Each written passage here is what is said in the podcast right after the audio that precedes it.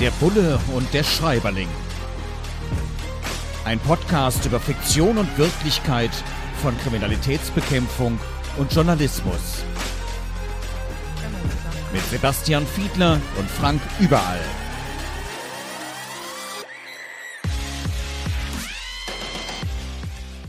Herzlich willkommen zu einer neuen Folge von Der Bulle und der Schreiberling mit Sebastian Fiedler und Frank Überall und diesmal mit einer Sonderausgabe. Eine Sonderausgabe zur Langen Nacht der Wissenschaften in Berlin. Wissenschaft. Warum das? Ja, wir haben auch diesmal keinen Krimi, keinen Thriller, keinen Roman, den wir uns anschauen, sondern wir machen sozusagen ein bisschen Eigenwerbung. Denn der Schreiberling hier aus dem Podcast, also meine Wenigkeit, Frank überall, hat eine wissenschaftliche Studie vorgelegt. Und ehrlich gesagt, da können wir jetzt mal ein bisschen aus dem Nähkästchen plaudern, war dieser Podcast auch Ergebnis eines Projekts, das ich an der HMKW Hochschule für Medienkommunikation und Wirtschaft die hat ihren Sitz in Berlin. Ich bin am Campus Köln als Professor für Journalismus dort angestellt und unterrichte dort seit zehn Jahren und habe angefangen vor mehr als drei Jahren Bestsellerliteratur nicht nur zu lesen, sondern auch zu analysieren. Immer Platz 1 Spiegel Bestsellerliste Belletristik darauf, wie dann speziell Journalismus und Journalistinnen und Journalisten dargestellt werden. Das Ganze ist jetzt erschienen im Lit Verlag, einem wissenschaftlichen Fachverlag, wie die Presse sich aufführt ein Buchzitat, die Darstellung von Journalismus in der Bestsellerliteratur und ja, Autor diesmal Frank überall, also meine Wenigkeit. Darüber wollen wir heute ein bisschen sprechen, weil zu lange nach der Wissenschaften wird es da auch einen Vortrag, eine Diskussion mit mir, von mir geben wahrscheinlich auch noch eine Reihe von anderen Veranstaltungen. Und hier im Podcast darf ich begrüßen natürlich auch unseren Bullen, Sebastian Fiedler. Sebastian, was mir aufgefallen ist, also ich habe 51 Bücher untersucht, 1700 Stellen entsprechend rausgeschrieben und mit 26 Kategorien abgeprüft. Du kannst dir vorstellen, das war verdammt viel Arbeit. Und ja, ich gebe es zu, ich bin auch ein bisschen stolz, dass das Ganze jetzt erschienen ist. Und manche Ergebnisse waren für mich auch überraschend. Also mich interessierte, wie Autorinnen und Autoren in der Bestseller-Belletristik, die ja von Millionen Menschen gelesen wird, unseren Beruf Journalismus darstellen. Und fangen wir mal an mit der Journalismusrezeption, wie wir das dann fachlich nennen. Also wie konsumiert man eigentlich Journalismus? Darüber gibt es Studien bis zum Abwinken. Ich finde das immer wieder überraschend, dass die Menschen immer noch sehr, sehr viel Fernsehen gucken. Und zwar statistisch immer noch mehr als drei Stunden am Tag. Ich frage mich, wer das macht. Auf das komme ich nicht ansatzweise. Interessant ist aber bei den Buchautorinnen und Autoren, bei deren fiktionalen Erzählungen, sind es überwiegend die Tageszeitungen, vielleicht noch deren Online-Angebote, die da im Mittelpunkt stehen. Wie sieht das denn bei dir mit dem Medienkonsum aus? Nutzt du auch überwiegend eher Tageszeitungen? Ich glaube, du bist mittlerweile Bundestagsabgeordneter. Du hast wahrscheinlich auch nicht die Zeit, drei Stunden Fernsehen am Tag zu gucken, oder? Da hast du den Nagel auf den Kopf getroffen. Also ich kann vielleicht so anfangen im Sinne eines Tagesablaufes, dass ich tatsächlich so ein bisschen den Luxus habe, dass wir von der eigenen Bundestagsfraktion so eine Vorauswertung bekommen der Tagespresse. Das ist so ein Auswertungsticker, der mehrmals am Tag jeweils aktualisiert wird. Das heißt, das ist schon mal mein erster Aufsatzpunkt, um punktuell mich in einzelne Artikel einzulegen. Aber dann habe ich tatsächlich auch mehrere Tageszeitungen im Abonnement, digital, wie du wahrscheinlich schon dir vorstellen kannst, weil es natürlich leichter ist, in Berlin oder zu Hause dann entsprechend darauf zuzugreifen. Aber tatsächlich beginnt mein Tag in der Regel mit der Lektüre einer Tageszeitung, insbesondere, auch das, wenig überraschend, im Bereich der Innenpolitik äh, liegt mein Interessenschwerpunkt.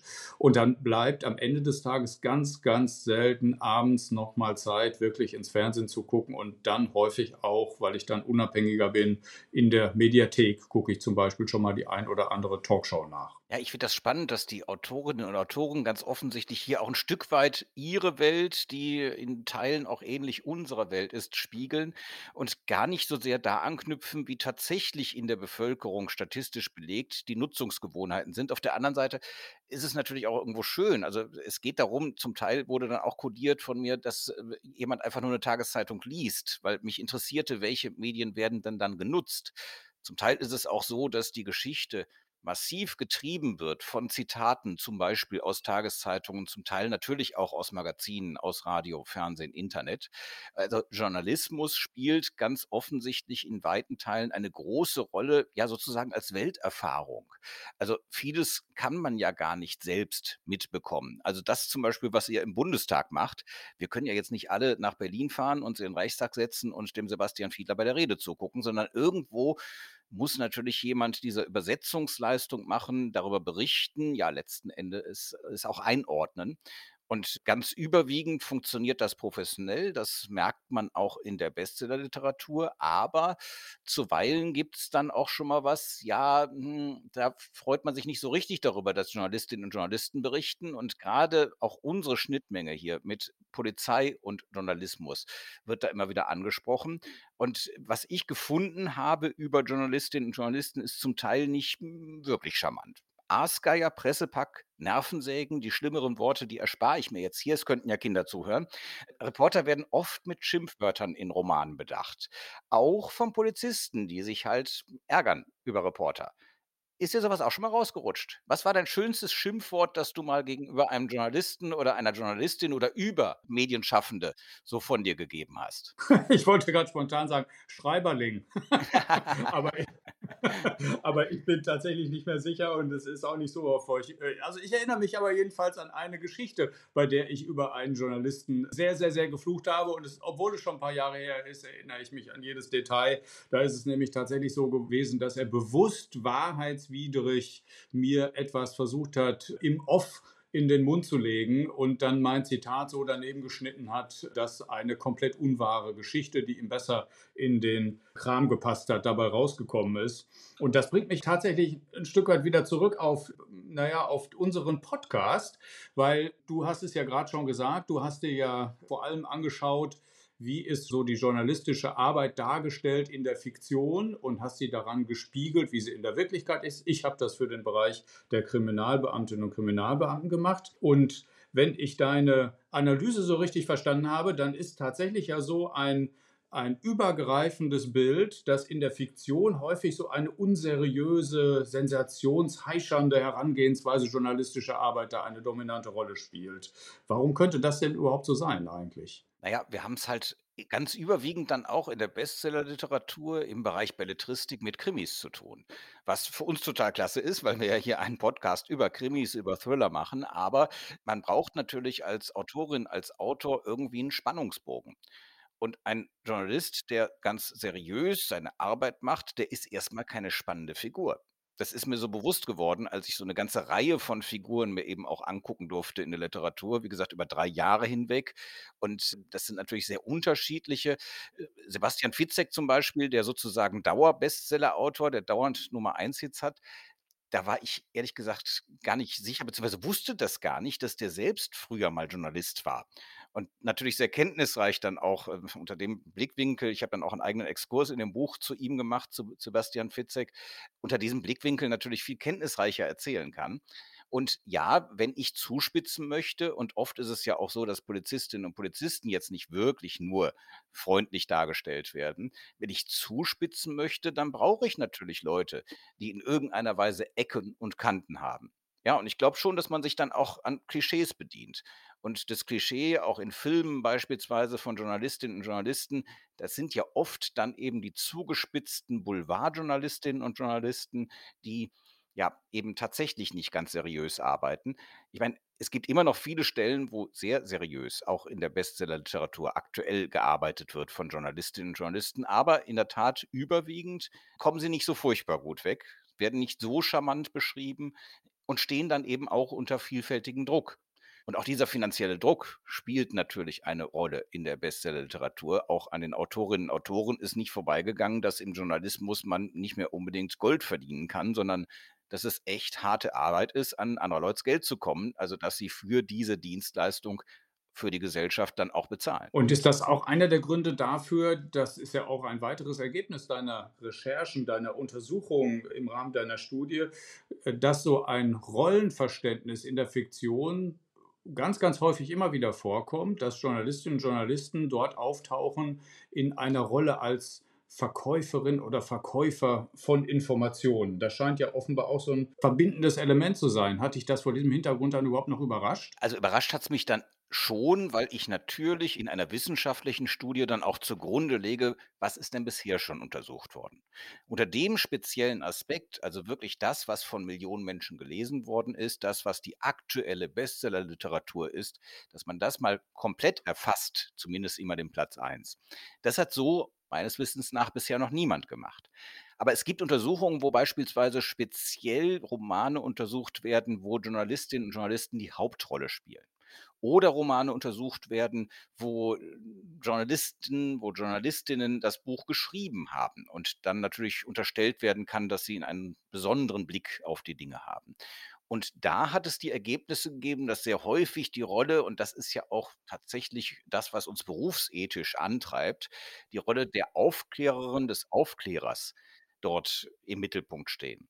Also dass man für die Gesellschaft wirklich auch das an die Öffentlichkeit bringen möchte, was wichtig ist und vielleicht auch an der einen oder anderen Stelle das, wovon andere, die da kritisch betrachtet werden, nicht wollen, dass es an die Öffentlichkeit kommt. Das ist halt nun mal unser Job, unsere Aufgabe. Und äh, in der Vergangenheit ist das tatsächlich eher in den Mittelpunkt gestellt worden.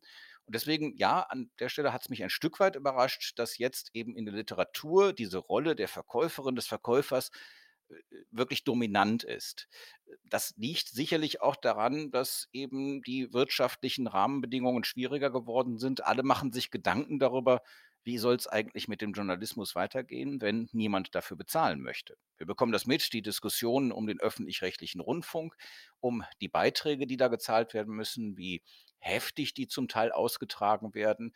Wir bekommen das mit, dass viele Menschen mir auch sagen, ja, also eine Nachricht, die wichtig ist, wird mich schon irgendwie erreichen. Über soziale Netzwerke im Internet, warum sollte ich dafür bezahlen?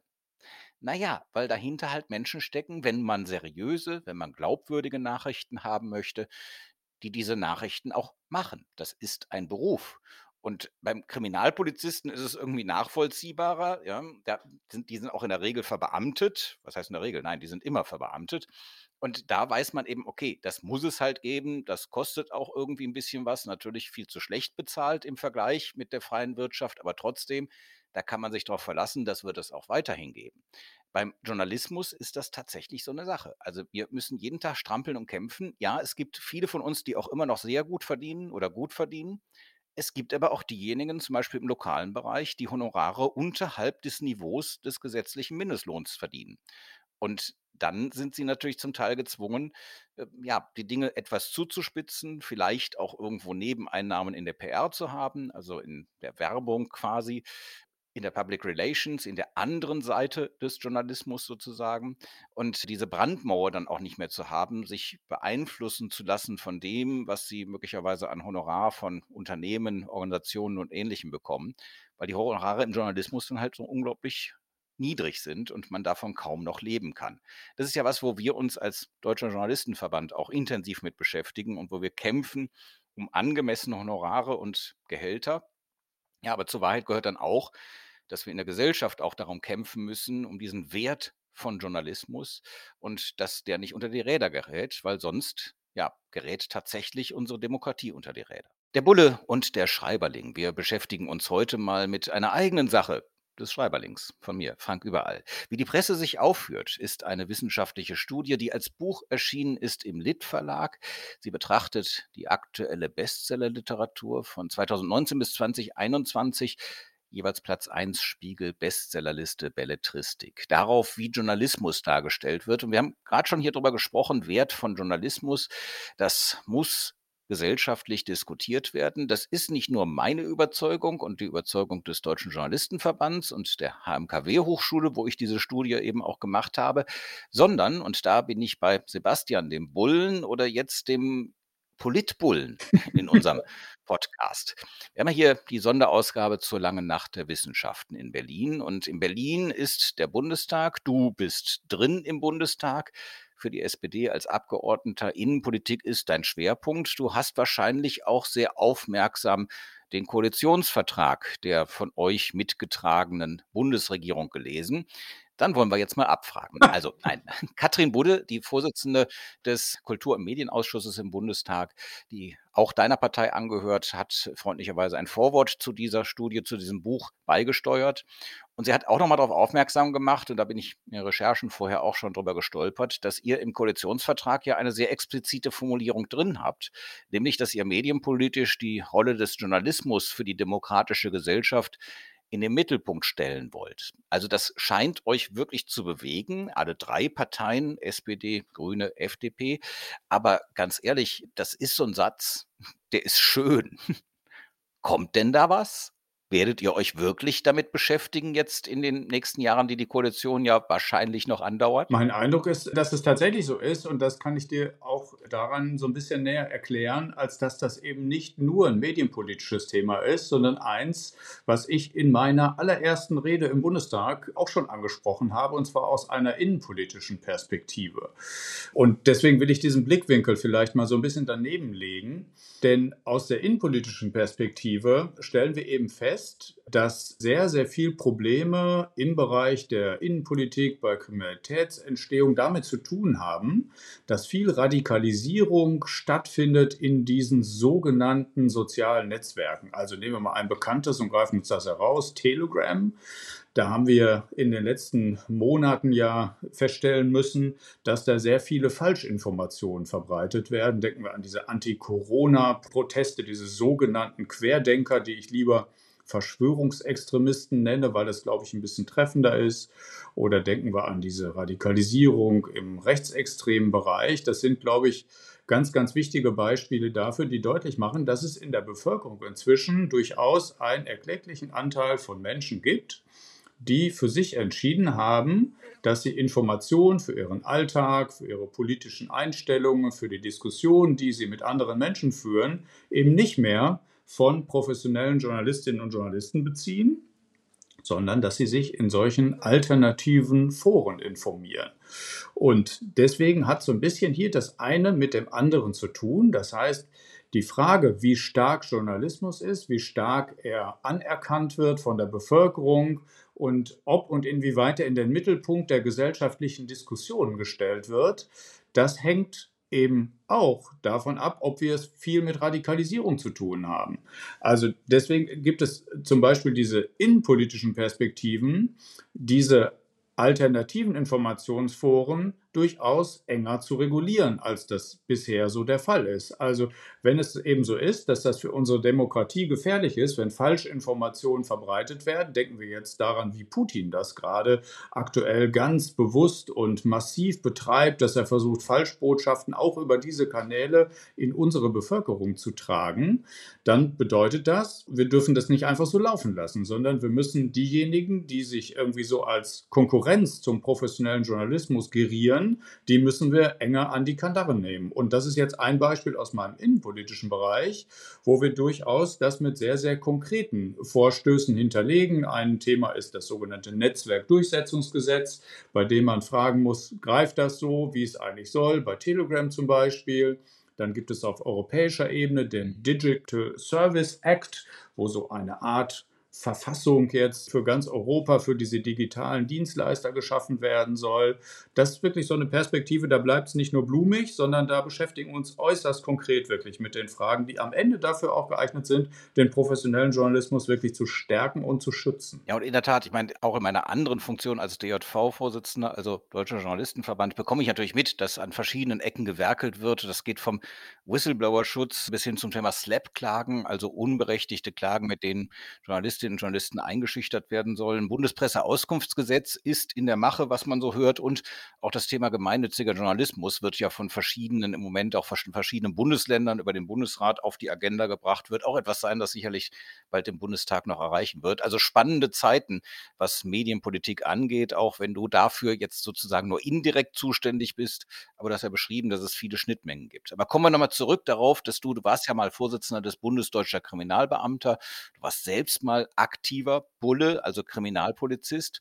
Und ein Motiv, das ich schon oft hier in unserem Podcast angesprochen habe, aber das eben jetzt auch in der aktuellen Literatur auch empirisch sehr häufig vorkommt, ist, dass wir Journalistinnen und Journalisten gerne im Rudel auftreten. Also eine Art Belagerungszustand wird immer und immer und immer wieder beschrieben. Also, dass wenn ein Einsatz ist, wir dann halt ausschwärmen. Es ist halt auch nicht mehr wir sind jetzt, darf man glaube ich sagen, schon ein paar Tage älter und kennen noch die Zeiten, wo es nur drei Fernsehprogramme gab. ARD, ZDF und die Dritten. Und äh, irgendwann kam ja dann das Privatfernsehen auf, irgendwann kamen immer mehr Medien, prima für die Vielfalt, aber ich glaube manchmal für Polizistinnen und Polizisten im Einsatz, wenn dann so eine Riesentraube herumsteht, Informationen haben möchte, jedes Bild erhaschen möchte. Wie gesagt, die Autorinnen und Autoren, äh, allein aus dramaturgischen Gründen, nutzen das sehr häufig, beschreiben auch, wie Polizistinnen und Polizisten dadurch eingeschüchtert sind oder sich so fühlen. Das kennst du wahrscheinlich auch, oder? Jein, also so häufig, wie es in der Literatur auftaucht, habe ich es tatsächlich im Alltag nicht erlebt und ich würde auch äh, glauben, dass man sagen kann, dass es so häufig, wie es dort auftaucht, in der Realität nicht stattfindet. Jetzt ist es bei mir, das weißt du ja so gewesen, dass ich mich vornehmlich mit Wirtschaftskriminalität beschäftigt habe. Da war die Sensation vielleicht bei einem gewissen Herrn Zumwinkel relativ groß und da standen viele Journalistinnen und Journalisten vor der Tür. An die Bilder können sich alle wahrscheinlich noch erinnern. Das bedeutet aber nicht, dass es im Alltag ständig so stattfindet. Und so ähnlich ist es natürlich auch, das kommt jetzt ein wenig unseren Krimis ein bisschen näher, bei so Kapitaltatorten, also wenn irgendwo es zu einem Mord gekommen ist, dann ist es ja auch nicht immer so, dass der mitten auf der Straße stattfindet und er für Journalistinnen und Journalisten, so leid es mir tut, dann sofort immer zugänglich wäre, sondern es geschieht teilweise auch inmitten von Gebäuden, da wird es weiträumig abgesperrt. Also das heißt, in der Regel haben die Kriminalbeamtinnen und Kriminalbeamten schon eine gute Gelegenheit, sich so ein bisschen dafür in Anführungszeichen zu schützen und ihre Arbeit zu machen. Aber du bringst mich so ein bisschen auf eine Frage, die mir die ganze Zeit noch auf den Lippen ist, weil wir vorhin äh, sehr intensiv darüber gesprochen haben, wie das Rollenverständnis von Journalistinnen und Journalisten so ist. Und du hast ja schon dargelegt, wie, was, zu welchen Untersuchungsergebnissen du gekommen bist. Was mir aber in all den Podcasts natürlich auch aufgefallen ist, und ich glaube, das ist auch ein Ergebnis deiner Untersuchungen gewesen, ist, wie denn in der Regel oder man könnte sagen sehr, sehr häufig die Ermittlerinnen und Ermittler dargestellt werden. Und da ist es schon häufig so, dass irgendwie sowas damit zu tun hat. Man könnte jetzt beim Tatort den berühmten Schimanski wählen, dass ein Ermittler gerne mal die Regeln bricht und sich nicht so genau irgendwie an die Vorschriften hält. Und das beschäftigt mich natürlich auf eine doppelte Weise, weil ich natürlich in meiner vorherigen Funktion als Gewerkschaftsvorsitzender natürlich schon wahrgenommen habe, dass die Krimis ein Stück weit Öffentlichkeitsarbeit für die Kriminalpolizei sind, obwohl sie natürlich fiktional sind.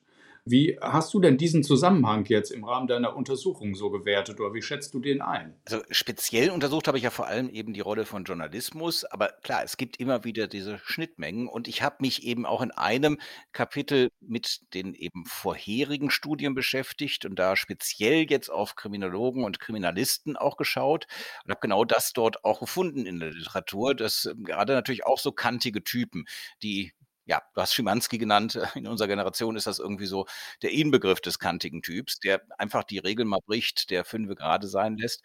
Und das ist natürlich das, was dann auch eine schattierte Figur ausmacht, die dann irgendwo auch interessant ist und die man wahrscheinlich jetzt so im Polizeialltag nicht regelmäßig trifft. Äh, selbst wenn ich irgendwie einen Tatort gucke oder eben wenn ich jetzt aktuelle Krimis lese, das findet man immer wieder. Und das hat sich sozusagen als Klischee auch weitergezogen. Was mich allerdings dann wirklich nachdenklich macht, ist, dass viele Autorinnen und Autoren auf die Idee kommen, Polizistinnen und Polizisten ja so ein bisschen negativ in Richtung Journalistinnen und Journalisten wirken zu lassen. Ja, jetzt kann er sagen, jetzt wiederholt er sich, hat er doch gerade schon mal gesagt. Nee, ich meine was anderes. Nämlich, dass sie tatsächlich versuchen, die Kolleginnen und Kollegen in der fiktionalen Welt dann einzuschüchtern. Und dass sie beispielsweise rauskriegen wollen, was ja erstmal irgendwie legitim ist, welche Informanten die haben. Legitim ist aber auch, dass wir als Journalistinnen und Journalisten Informantenschutz betreiben und das ist ja nur auch gesetzlich abgesichert. Wir dürfen dann die Aussage verweigern und äh, jede anständige Kollegin, jeder anständige Kollege wird das auch tun.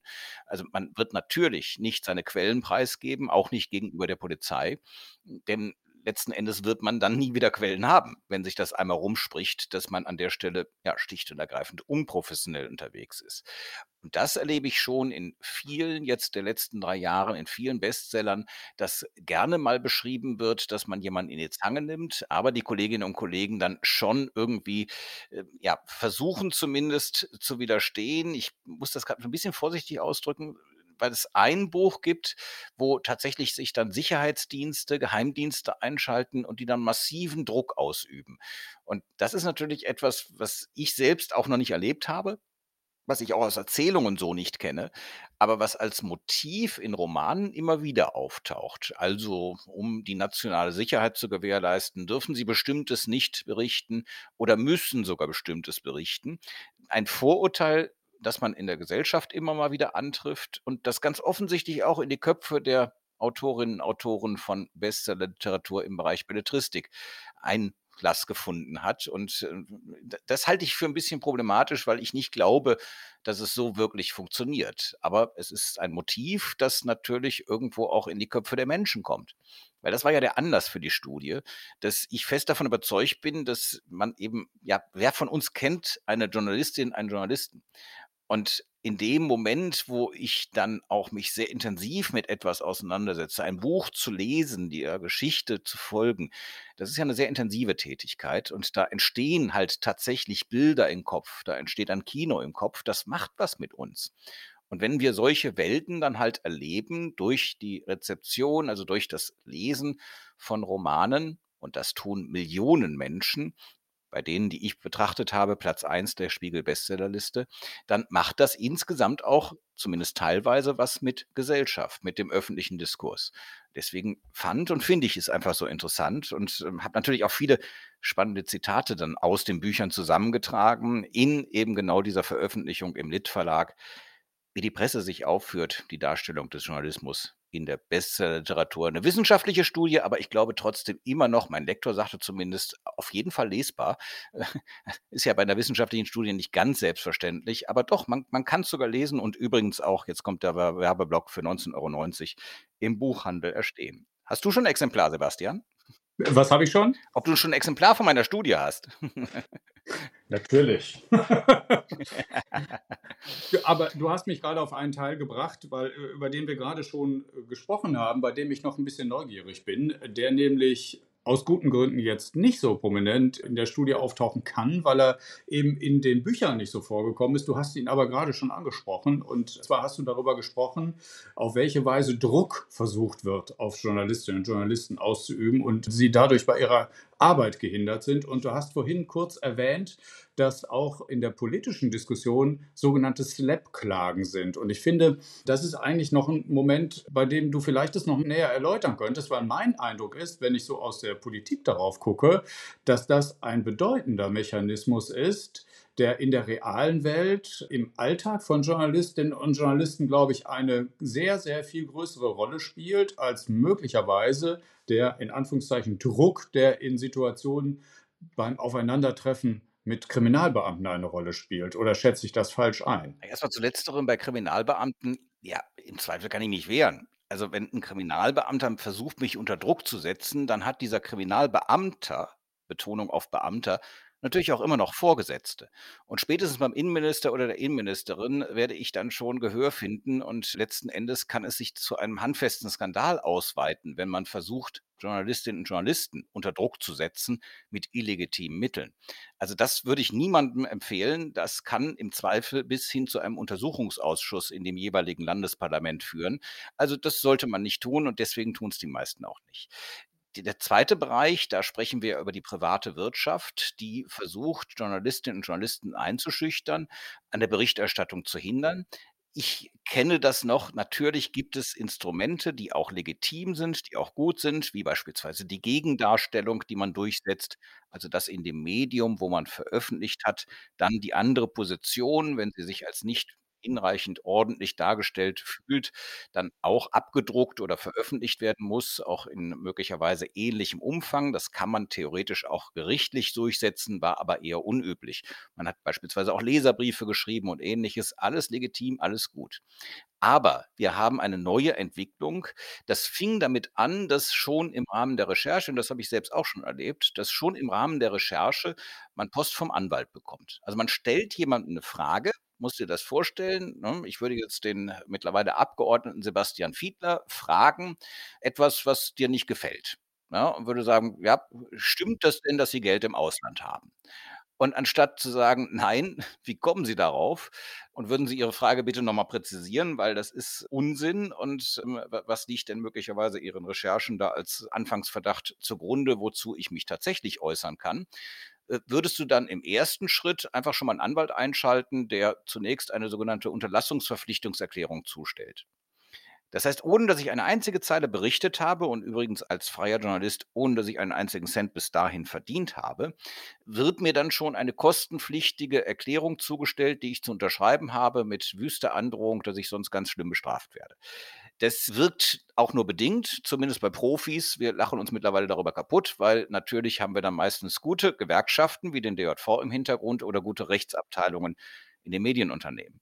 Womit man uns aber wirklich richtig Arbeit machen kann und was im Zweifel tatsächlich dann auch von der Berichterstattung abhalten kann oder sogar von der weiteren Recherche, ist schlicht und ergreifend sofort vor Gericht zu ziehen. Und zwar, wenn man ganz genau weiß, dass man Unrecht hat. Also einfach Behauptungen aufzustellen, beziehungsweise Behauptungen abzuwehren, wo die Darstellung stimmt, oder Behauptungen aufzustellen, die gar nicht stimmen, wo es schlicht und einfach eine Beschäftigungstherapie ist für die Journalistinnen und Journalisten, für deren Medienhäuser, für die Gerichte. Und wenn ich genug Geld habe, dann ist natürlich eine solche Zivilklage oder auch eine unberechtigte Strafanzeige, aber es geht hier vor allem dann auch um Zivilklagen. Eine solche Zivilklage natürlich erstmal etwas, was mir egal sein kann, wenn ich die Klage verliere. Da würden wir, Sebastian, entweder Stress mit unserer Rechtsschutzversicherung bekommen oder äh, mit Blick aufs Konto irgendwann anfangen zu weinen, weil das einfach unglaublich teuer ist. Wenn ich aber ein großes Unternehmen bin und mir das vollkommen egal ist, wie viel Geld ich da reinpumpe, wenn ich das sozusagen als Teil des Marketing-Etats nehme und sage, ist doch cool, dann für die Zeit haben wir zumindest Ruhe. Für die Zeit wird zumindest niemand mehr kritisch berichten dann ist das etwas, was äh, gesellschaftlich aus meiner Sicht so nicht gehen kann. Das darf nicht passieren. Und deswegen bin ich sehr froh, dass sowohl auf europäischer Ebene man dieses Problem jetzt erkannt hat, als auch jetzt die aktuelle Koalition im Bundestag, der du ja angehörst, sich auch fest auf die Fahnen geschrieben hat, das genauer zu untersuchen und auch zu gucken, ob man solche missbräuchlichen Klagen nicht auch unterbinden kann. Denn in der Tat schränken sie, und das ist ja im rechtspolitischen Bereich immer wichtig, Sie schränken ein Grundrecht ein. Also man muss die verschiedenen Rechtsgüter gegeneinander abwägen. Und dazu gehört natürlich, dass wir jetzt keinen Unsinn über irgendwelche Menschen möglicherweise verleumderisch berichten dürfen. Ja, da muss es adäquate Mittel geben, sich wehren zu können. Die gibt es aber bereits. Aber man muss auch aufpassen, dass vor allem nicht mit missbräuchlichen Rechtsinstrumenten Grundrechte wie das Grundrecht, das Menschenrecht auf Pressefreiheit eingeschränkt oder sogar ausgehebelt werden.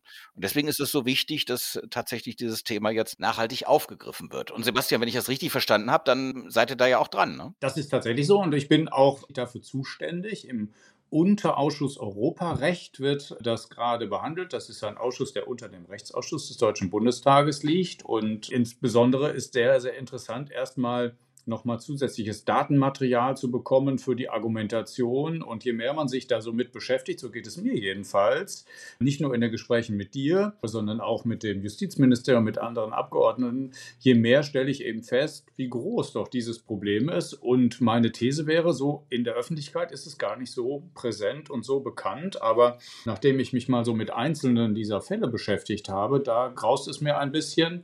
Vor allen Dingen, weil mir mindestens ein Fall mal untergekommen ist, wo im Hintergrund italienische Mafia eine Rolle gespielt haben dürfte, die nämlich die Berichterstattung über sie verhindern wollte. Also insoweit kannst du dir sicherlich vorstellen, schließt sich auch für mich da ein bisschen der Kreis und ich bin da zuversichtlich, dass wir mit großem Engagement da was Gutes hinkriegen, weil es nämlich länderübergreifend funktioniert. Deswegen ist die Europäische Union ja da jetzt gerade mit befasst.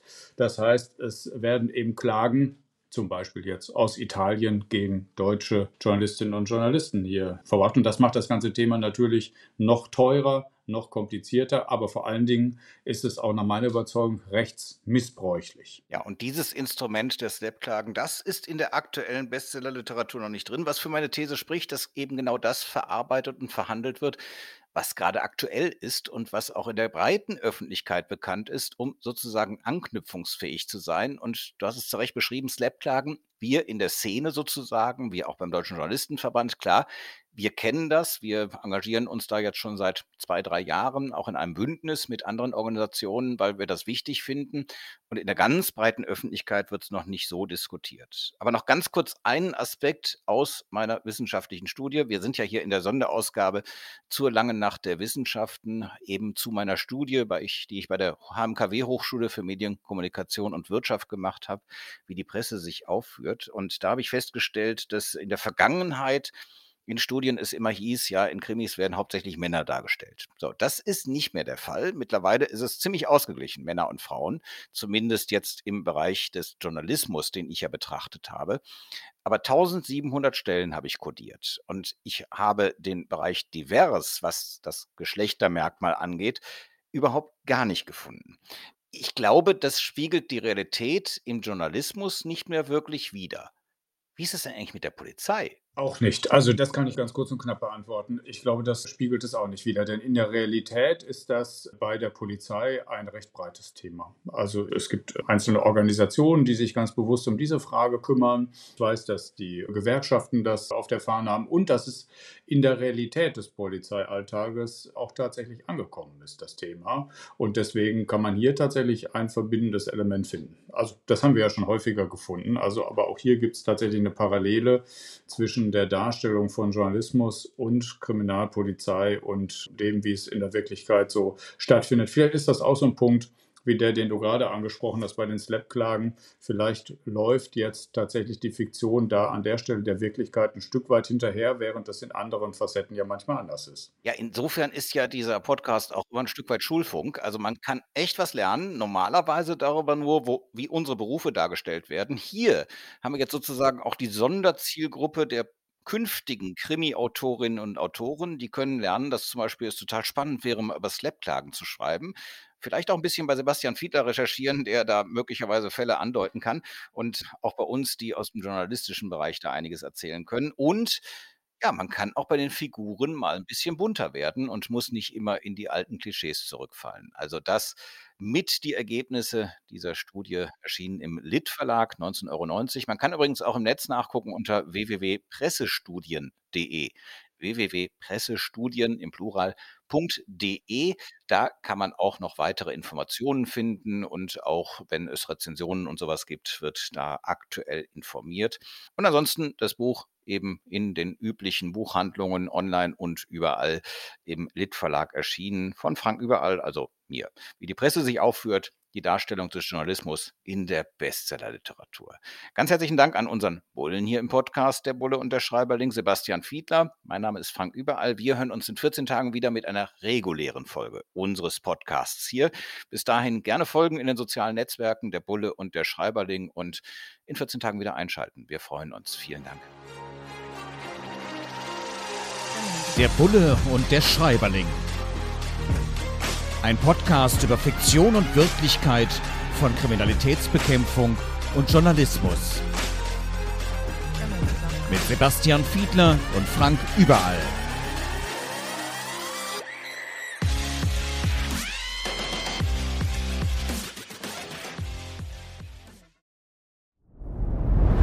Dir hat dieser Podcast gefallen? Dann klicke jetzt auf Abonnieren und empfehle ihn weiter. Bleib immer auf dem Laufenden und folge uns bei Twitter, Instagram und Facebook. Mehr Podcasts findest du auf meinpodcast.de.